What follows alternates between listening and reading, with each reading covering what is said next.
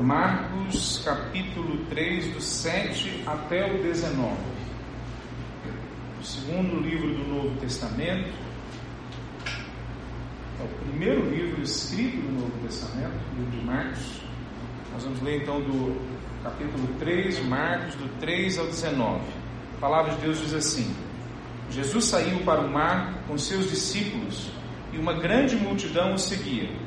Vinham de todas as partes da Galiléia, da Judéia, de Jerusalém, da Idumeia, do leste do Rio Jordão e até de lugares distantes ao norte, como Tiro e Sidom.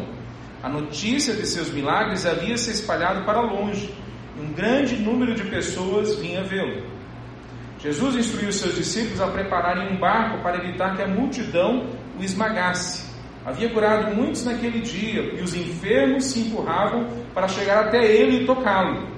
E sempre que o viam, os espíritos impuros se atiravam no chão na frente dele e gritavam: Você é o filho de Deus. Jesus, porém, lhes dava ordens severas para que não revelassem quem ele era.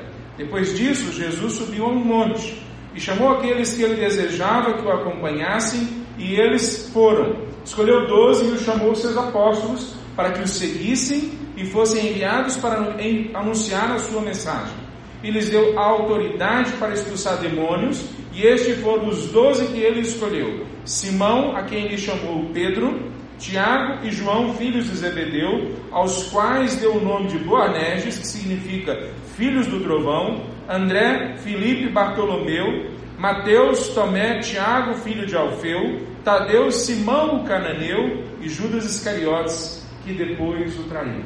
Vamos orar? Santo Deus, nós nos colocamos diante de Ti agora e nós clamamos. O Senhor venha falar com todos nós aqui, ó Pai. A Tua palavra foi lida e nós cremos, ó Pai, que a Tua palavra é dinamite, muda, que transforma, que renova as nossas vidas. Nós clamamos agora que o Senhor venha realmente tirar todo aquele pensamento, sentimento, desejo, vontade que não sejam teus em nossa vida, Pai. Muda a nossa percepção da realidade conforme a tua vontade. Em nome de Jesus. Amém. Poder sentar. Esse, esse texto que nós lemos hoje estabelece mais uma vez a diferença que existe entre um seguidor e um devoto. Existe uma diferença clara entre quem é seguidor de Cristo Jesus e de quem é devoto a Cristo Jesus ou a igreja, ou a um santo, ou o que quer que seja. Quando nós falamos de seguidor de Cristo Jesus, são pessoas que entendem claramente que a vida deles pertence a Jesus, não por qualquer coisa, mas porque nele está a única razão de vida. A única razão da vida deles daqui para frente, quando eles encontram a Cristo Jesus, é seguir aquele homem, seguir a Jesus, seguir o Senhor nosso Deus, andando ali no meio de, de da Galileia e hoje entre nós aqui. Então, para eles, é claro isso, quem é seguidor. Alguns outros são só devotos. Devoto é aquele que acha muito interessante a mensagem, aquela pessoa que está à frente, o próprio Jesus, naquela circunstância. Ele é uma pessoa a ser admirada, é uma pessoa a ser seguida em alguma medida, mas só na medida que não me peça uma transformação grande só até o ponto de que eu posso separar algum momento para Ele, mas não de fato sacrificar minha vida a Ele, entregar minha vida a Ele. Não existe uma diferença aqui nesse texto, no contexto, entre uma grande multidão que vai atrás de Jesus e os discípulos que seguem a Jesus, que imitam a Jesus, que abrem mão das suas vidas para andar com o Mestre. Essa diferença continua hoje, mesmo dentro das igrejas. Existe uma diferença clara quando a gente conversa uns com os outros entre aqueles que acham Jesus muito legal, que acham Jesus, como uma pastora disse alguns anos atrás, como um pão de queijo quentinho. Sabe, é gostoso estar com Jesus perto.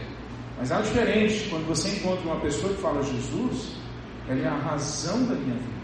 Sem ele não tem nada.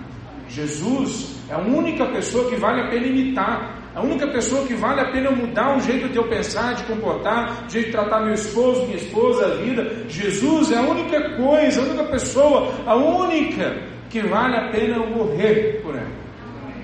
Então vale a pena eu viver por ela. Quando a gente encontra algo pelo que vale a pena morrer, a gente encontrou algo pelo que vale a pena viver. Então, seguidor de Jesus Ele repete junto com Paulo: Já não vivo mais eu, agora é Cristo que vive em mim. Devoto de Cristo Jesus, corre atrás de milagres, corre atrás de bênçãos, corre atrás de alguma coisa que Jesus pode dar. Mas talvez outros possam dar também na cabeça daquela pessoa. Seguidor são uns, poucos. Devotos tem uma multidão correndo atrás de Cristo Jesus. Então, quando a gente olha esse texto, Jesus chama os discípulos dele e dá uma missão dupla para eles nesse texto. Ele fala para os discípulos, no começo do versículo 13, ele chama os discípulos, aqueles que ele desejava que o acompanhassem, e eles foram. Ele escolheu esses doze para que os seguissem. Na verdade, a expressão é para que estivessem com ele, para que andassem com ele, para que dormissem aonde ele dormia, para que ficassem aonde ele ficava, para que se deslocassem junto com ele, para que gastassem tempo com ele. Então ele escolheu e deu uma primeira missão para eles. Qual é a primeira missão? Estar com Jesus. Essa é a primeira missão que Jesus entrega para os seus discípulos. A segunda missão que ele entrega para os seus discípulos é que depois eles fossem enviados como representantes do Mestre.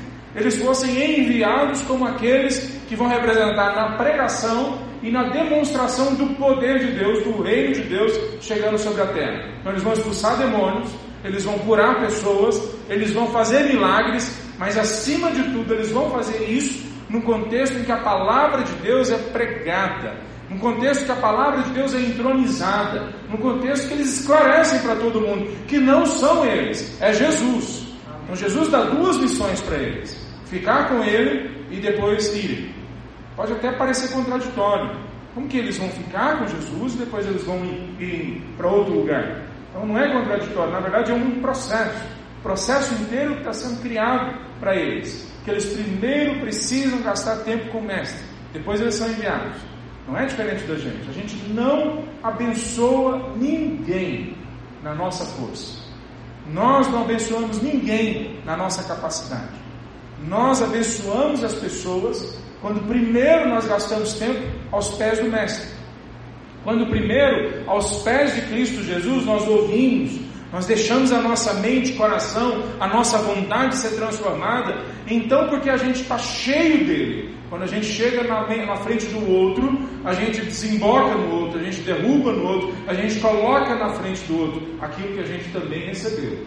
O que nós recebemos, nós entregamos. O que nós recebemos de Cristo, nós apresentamos para as pessoas. Então a missão que ele dá para os discípulos, ela é dupla.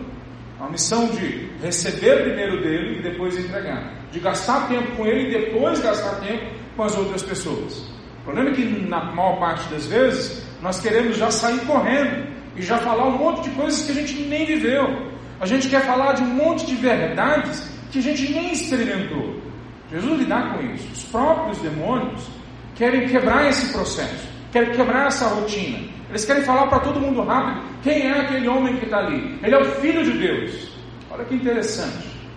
Em um livro de Marcos, só no finalzinho de Marcos, fora Deus, no primeiro capítulo, só um centurião, quando Jesus é crucificado, reconhece que Jesus é o Filho de Deus. Então, fora Deus, no primeiro capítulo, que fala: Esse é teu filho amado e quem me compraste.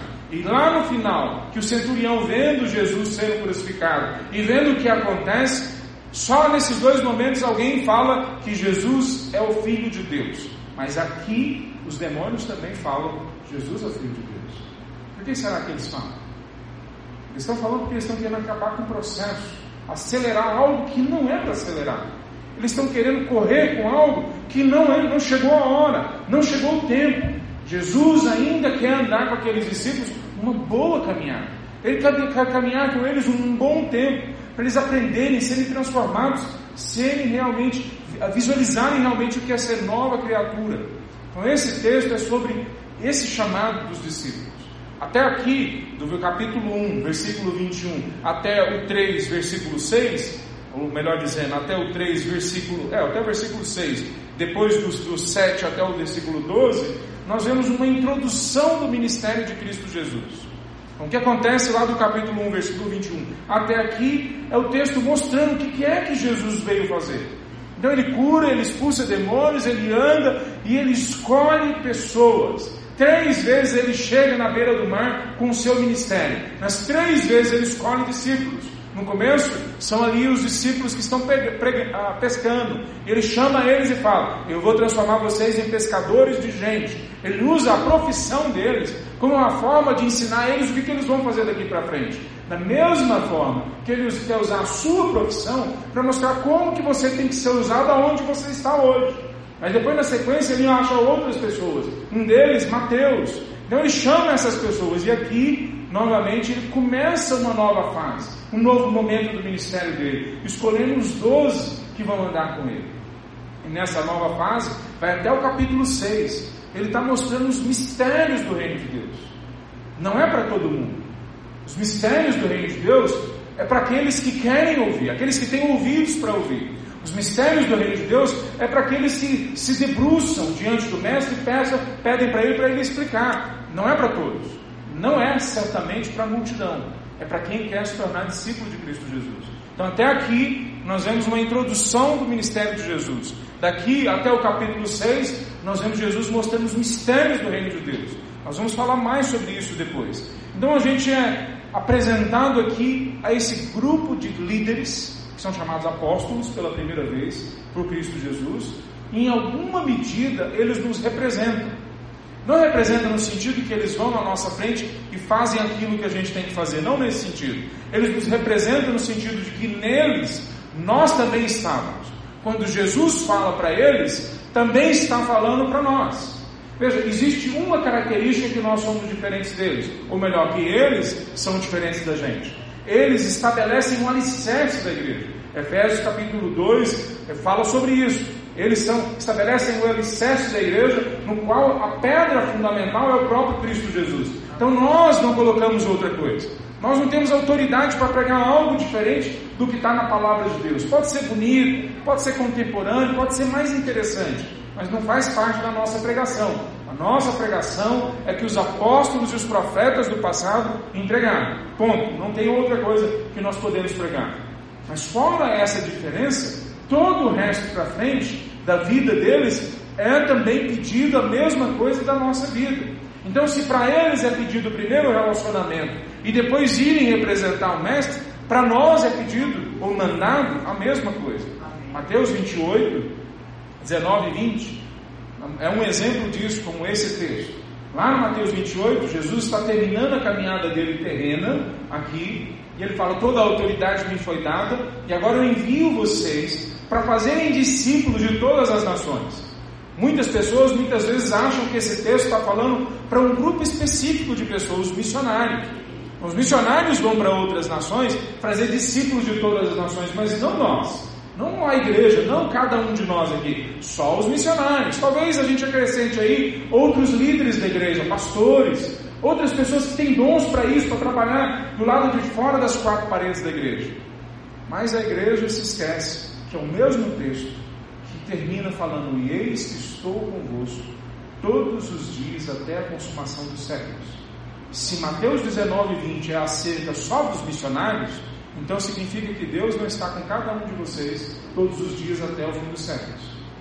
Será que é isso que nós acreditamos que a palavra de Deus nos diz? A palavra de Deus nos diz que Ele está com todos que estão junto com Ele, todos que se aproximam dele, que Ele se aproxima de quem dele se aproxima. A palavra de Deus diz que Ele protege aqueles que vêm para debaixo da sombra do Altíssimo. A palavra de Deus diz que aqueles que constroem a casa sem o Senhor, sem o Senhor Deus, trabalham em vão, porque é Ele, o Senhor Deus, que tem capacidade de construir, de vigiar, de proteger as nossas vidas. A palavra de Deus afirma vez após vez que nós temos que ir para onde Ele está, que aonde Ele está, Ele tem a promessa de que vai ficar com a gente até o fim dos tempos. Pois aqui onde nós lemos acaba de dizer de novo para nós que Jesus nos chama primeiro para estarmos com Ele e depois para nós sermos enviados. Então, tudo o que é dito para os discípulos, guardada essa especificidade de que eles lançaram o alicerce da igreja, o alicerce que nós hoje construímos a igreja, tudo que é dito para eles serve para as nossas vidas. E se eles são chamados a ficarem aos pés do Mestre e depois irem, nós também somos. Se eles são chamados a ensinarem todas as coisas que Cristo ensinou, nós também somos. Mas se eles a eles é prometido que o Senhor Jesus vai estar com eles até o fim dos tempos, cada dia, então significa que Ele também vai ficar com cada um de nós até o fim dos tempos. Quais implicações que a gente encontra nesse texto? Eu estou olhando para esse texto como dois momentos. Um momento que encerra um primeiro, a, a, a primeira cena do ministério de Cristo e um outro momento que agora os discípulos de Jesus são trazidos à evidência. Inclusive você se entregou a sua vida a Jesus também entra nessa. O discípulo de Jesus que agora entra em evidência. Tudo que é dito acerca deles se aplica às nossas vidas. Então eu queria trazer algumas dinâmicas. E eu não vou falar tudo hoje, a gente tem outras coisas para conversar hoje à noite, mas eu queria trazer algumas dinâmicas que a gente vê nesse texto, acerca do que, de, dessa ação, desse processo de ficar aos pés de Cristo e depois de ser enviado. Primeira dinâmica é que ele nos chama da multidão para a missão.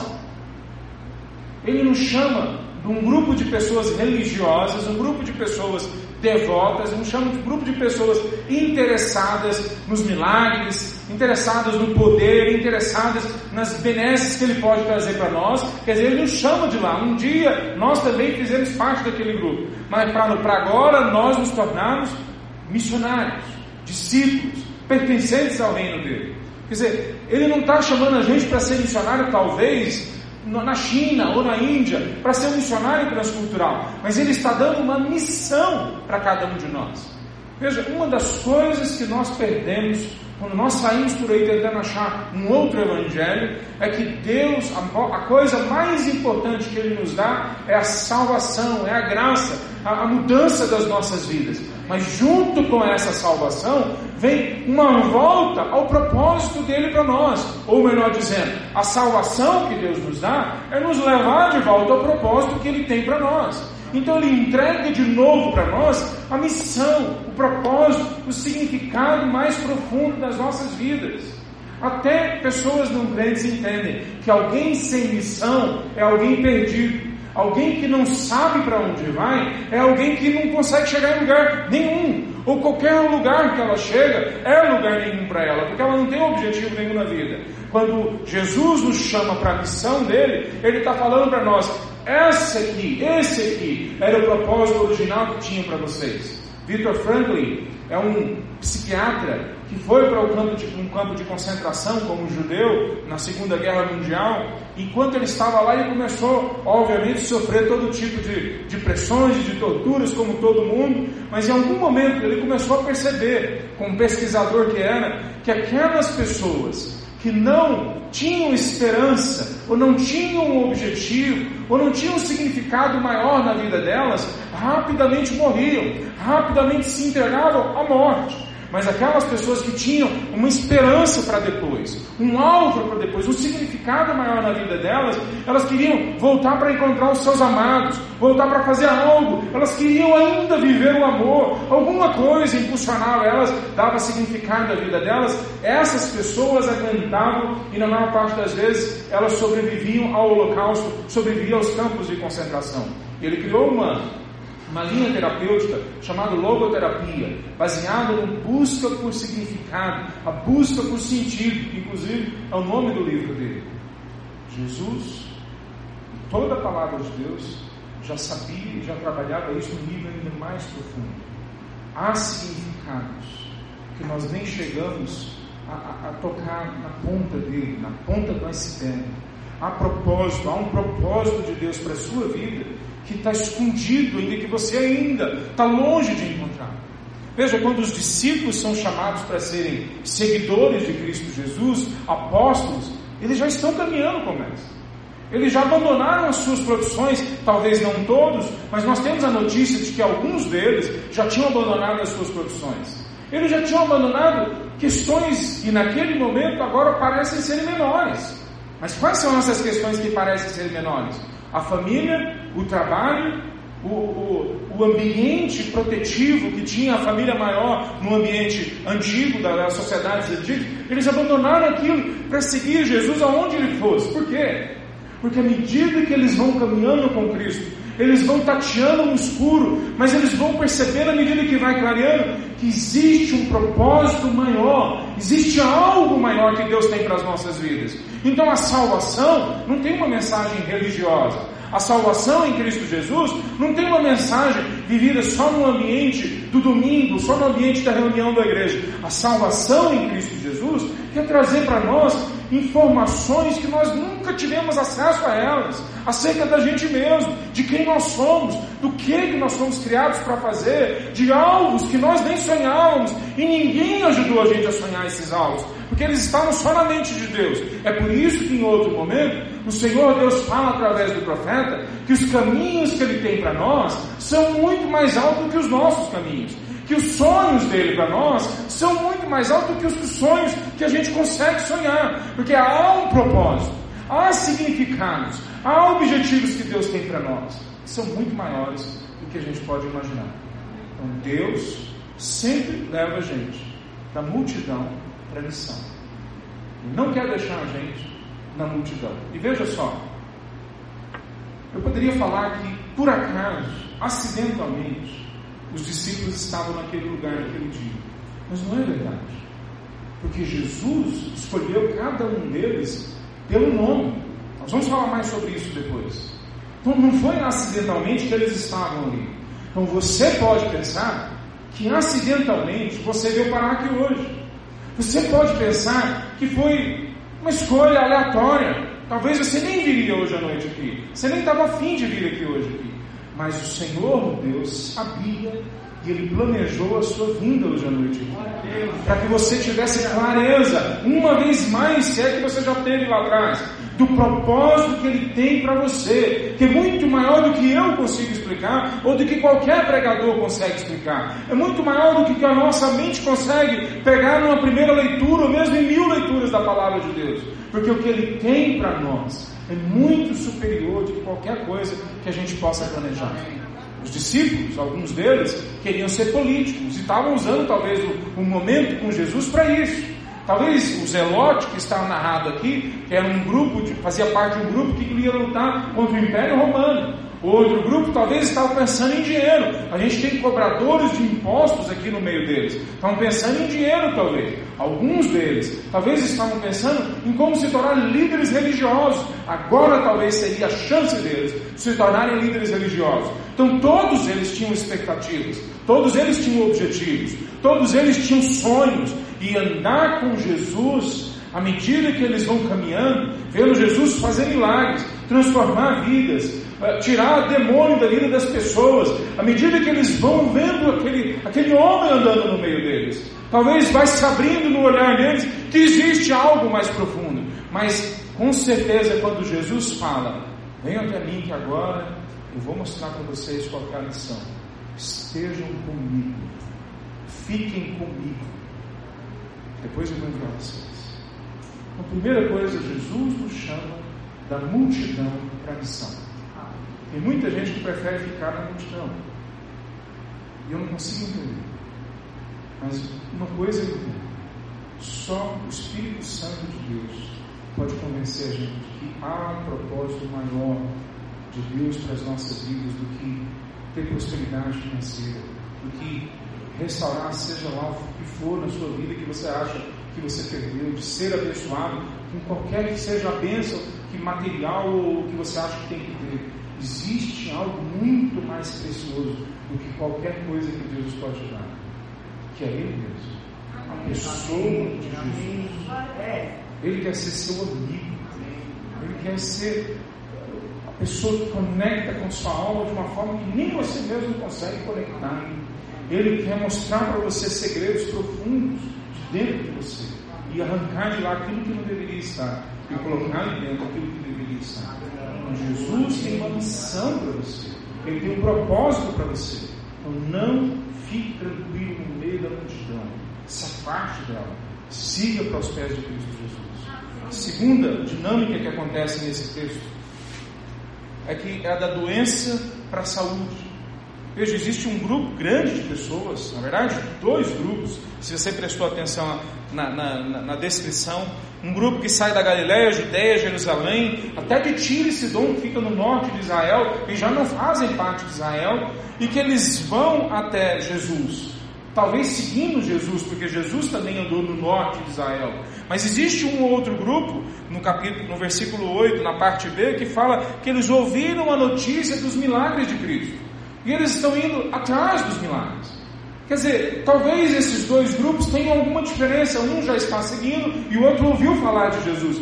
Mas os dois estão ali por causa da cura. Os dois estão ali porque eles estão doentes. E eles estão no lugar certo. Assim como hoje nós estamos no lugar certo. A igreja é um lugar de pessoas doentes. A igreja não é um lugar de pessoas perfeitas. Aqui na igreja não é um lugar de pessoas sãs. É um lugar de pessoas que estão doentes, que estão sendo transformadas, que elas precisam do toque de Deus. Na é verdade, o que a palavra de Deus fala é que quando nós não nos entendemos como doentes, então Ele não vem para nós. Ele não se abre para nós, mas não porque Ele não quer, é porque nós nos fechamos para Ele. Se nós não precisamos de médico, então porque o médico das nossas almas pode vir até a nossa casa, até a nossa família, até o nosso lugar e curar as nossas vidas. Então, existe sim a necessidade da gente deixar claro isso, de que a igreja, de que o evangelho está falando é para um grupo de doentes. Em alguma medida, todos nós somos doentes. Em alguma medida, só quando nós entendemos que nós somos doentes, é que nós entendemos a graça do Evangelho de Deus para as nossas vidas. Mas ao mesmo tempo, existe uma dinâmica acontecendo. Há um grupo de pessoas que estavam doentes, um grupo grande, e foram curadas. Há um grupo grande de pessoas que talvez foram desenganadas, e nós temos outros testemunhos em outros locais, de pessoas que gastaram todo o dinheiro que tinha, anos, gastaram todas as ideias, todas as opiniões, tudo que elas, todos os contatos, gastaram todas as fichas delas em alguma cura, e a cura não veio. Mas quando elas chegam diante de Jesus, a cura vem. A cura vem para essas pessoas, mas não para todas. Nesse texto diz que muitos foram curados, mas não todos. Veja só, a dinâmica da cura para a saúde tem que se instalar não só naqueles que são curados, mas tem que se instalar na mentalidade de todo o grupo que está em volta de Jesus, mas especialmente dos discípulos. Os discípulos têm que entender que existe um processo acontecendo ali de, que chama a gente para ser curado, para uma vida nova, para um novo momento. Não pode ser um processo onde a gente alimenta sempre que nós somos doentinhos, coitadinhos, que ninguém vai conseguir resolver o nosso problema. Não pode ser esse processo. Quando nós olhamos o que está acontecendo na vida deles, eles têm ali pessoas que precisavam ser curadas e foram curadas. Eles têm pessoas que estavam doentes e que, portanto, precisavam ser curadas e não foram curadas. E nós temos pessoas que estavam talvez sem necessidade de ser curadas, mas elas estão olhando aquele processo de cura acontecendo na vida dos outros. Mas o que acontece na mentalidade, provavelmente dos discípulos, é que o que se instala na vida deles é que depois Jesus explica para Paulo lá na frente: a minha graça te basta. Aqueles que foram curados, aqueles que talvez não foram curados naquele dia, aqueles que não precisavam ser curados, mas viram o que aconteceu, a todos eles vem um temor santo sobre a vida deles. Nós sabemos disso porque, diante de tudo que está acontecendo, é o que aparece nas entrelinhas. Nós sabemos disso porque, quando a gente folheia as páginas do capítulo 1 até aqui, nesse, nesse resumo do ministério de Cristo, a gente vê pessoas que foram curadas e como os discípulos e como os outros reagem ao ministério de Cristo Jesus. Há um processo na vida deles, há um processo sendo instalado, onde Jesus estabelece que esse desejo, essa vontade, essa clareza de que Ele vai trazer cura para eles, tem que se instalar na vida deles. Nós não podemos nos entregar à morte. Aliás, na, na, na lei brasileira, uma vez eu ouvi uma, uma juíza falando sobre isso, diz que nós não temos direito à morte. Por isso que na lei brasileira, não só por causa da ética, nós não podemos praticar a eutanásia. Por isso que na lei brasileira, por exemplo, nós não podemos até então, praticar o aborto livremente. Por quê? Porque ninguém tem direito à morte. É o que está na lei brasileira. A palavra de Deus nos estabelece a mesma coisa, mas com muito mais profundidade. Nós não podemos alimentar que viram aos pés de Cristo Jesus sempre tem a ver com alimentar doença. Existe o processo de cura, mas existe ainda mais um processo da graça de Deus sendo demonstrado na vida daqueles homens e daquelas mulheres. Então os discípulos não saem dali na dúvida de que o poder de Deus vai, vai empoderar a vida deles para eles curarem, para eles expulsarem demônios. Eles não saem nessa dúvida. A gente sabe porque os próximos capítulos a gente vê os discípulos praticando isso. Ninguém fica na dúvida de que o poder de Deus vai agir, mas também ninguém fica na dúvida de que a graça de Deus invadiu a história. E a minha graça te basta. Ninguém fica nessa dúvida. Nas entrelinhas a gente vê isso. Terceira coisa, terceira dinâmica que a gente vê nesse texto é que existe uma dinâmica da escravidão para a libertação. Algumas das pessoas estão presas ao poder de Satanás. Eu não sei quantos já viram demônios, ou já viram, experimentaram a, a, a libertação de pessoas que estavam endemoniadas. Não é uma coisa fácil de ver, não é uma coisa fácil de enfrentar. Não porque a, é só diferente, mas é poderoso, é diferente da nossa capacidade. Nós não temos capacidade de lidar com o demônio, de forma alguma. Ele tem muito mais poder que a gente, qualquer demônio. Em Cristo Jesus nós podemos lidar com ele. Mas não é nosso poder, é o poder dele. E aqui o que nós vemos é que Jesus estabelece que a libertação acontece na vida deles, de todos. Não sei se é de todos, o texto não fala que são todos aqui, mas acontece uma libertação na vida deles. Então se instala novamente uma lógica, um processo que o Evangelho sempre vai limpar a vida das pessoas do processo de, de, de, de demônios na vida dessas pessoas, então vai limpar a vida delas disso. Vai ter um processo de libertação na vida delas. Quando nós olhamos isso, nós vemos que na vida de algumas pessoas que estavam aqui, mesmo algumas que seguiram a Jesus como discípulos, talvez eles não entenderam tão profundamente isso. Talvez eles não entregaram, se entregaram tão profundamente a essa verdade. Judas, já na lista como discípulo de Cristo Jesus, é chamado de um traidor. E depois em outro texto a gente sabe que quem fez Judas tomar a decisão final da traição foi Satanás. Nós não temos a informação de que tudo que aconteceu na vida de Judas foi Satanás que fez, mas processo final, Satanás veio na vida de Judas e usou ele para fazer com que Cristo fosse traído, fazer que Cristo fosse crucificado. Veja, diante disso, nós temos que ter clareza sobre isso se nós não usarmos as armas da guerra apresentadas em Efésios capítulo 6, que nós guerreamos não quaisquer demônios, mas nós guerreamos mesmo as autoridades do mundo das trevas, mesmo os governantes, como Paulo diz lá em Efésios capítulo 6. Então não são quaisquer poderes, são os poderes mais, mais negros, mais terríveis que estão no universo, fora o poder de Deus. Então, se nós não chegarmos diante de Deus clamarmos para Ele nos dar as armas da guerra dele. A principal é a palavra de Deus, a oração, a justiça, a fé. Nós temos que nos apegar nessas coisas que Deus nos deu e estudar a palavra de Deus com clareza, pedir discernimento, usar os dons espirituais que Deus nos deu, para que de alguma forma a gente consiga entender as estratégias de Satanás e nos livrar do ataque do inimigo. Veja, diante de um avivamento, que é o que está acontecendo aqui, é muito mais fácil a situação. Quando o poder de Deus vem com uma grandeza que não é comum no dia a dia, ele faz com muito mais a, a, a força essa expulsão de demônios, essa libertação de vidas. Mas a todo momento nós somos chamados para enfrentar o poder das trevas com as armas da justiça, as armas apresentadas em Efésios capítulo 6. Então, veja, Será que Deus falou só, Jesus falou só para os discípulos enfrentarem os poderes das trevas? Eram só os doze? Se foi isso, então nós teríamos que concluir também que Jesus estava chamando só os doze para estarem com Ele. É isso que nós acreditamos? Nós acreditamos que o Senhor Jesus nos chamou a todos nós para estarmos com Ele. Todos aqueles que querem entregar a vida a Cristo Jesus então, todos nós somos chamados para enfrentar o inimigo, os poderes da treva, das trevas, com as armas apresentadas na palavra de Deus.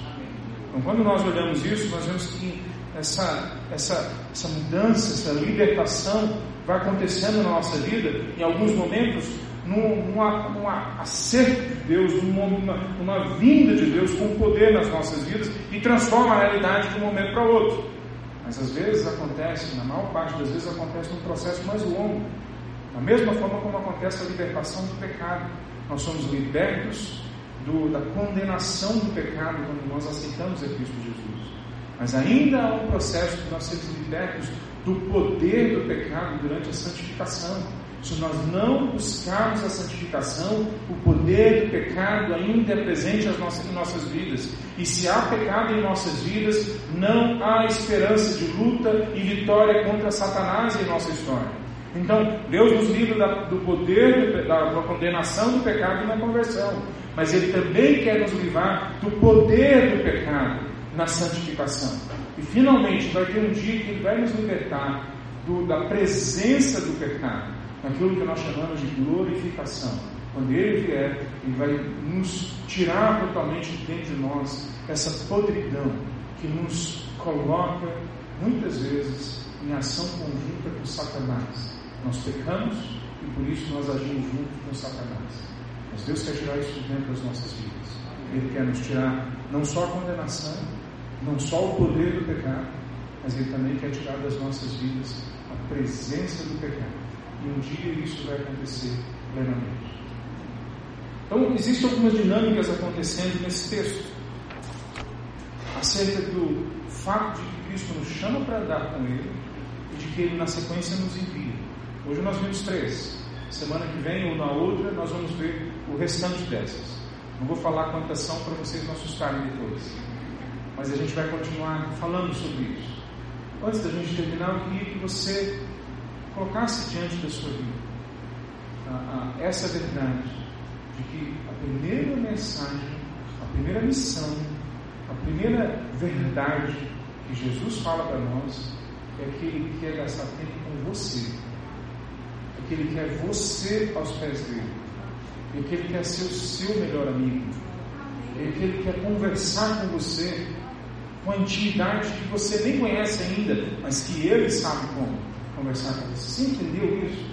Essa é a nossa primeira lição: encontrar com Cristo Jesus na nossa caminhada, seja no emprego, seja na família, mas acima de tudo, separando tempo de qualidade para que Jesus possa se tornar a primeira pessoa do nosso caminho. Na sequência, ele nos manda para outros locais. Na sequência, nós nos, nós nos tornamos representantes dele. Mas nós só nos tornamos representantes eficazes de Jesus quando é Jesus que comanda as nossas ações, quando é Ele que comanda os nossos pensamentos, quando é Ele que estabelece a nossa rotina. Vamos ficar pé para a gente orar?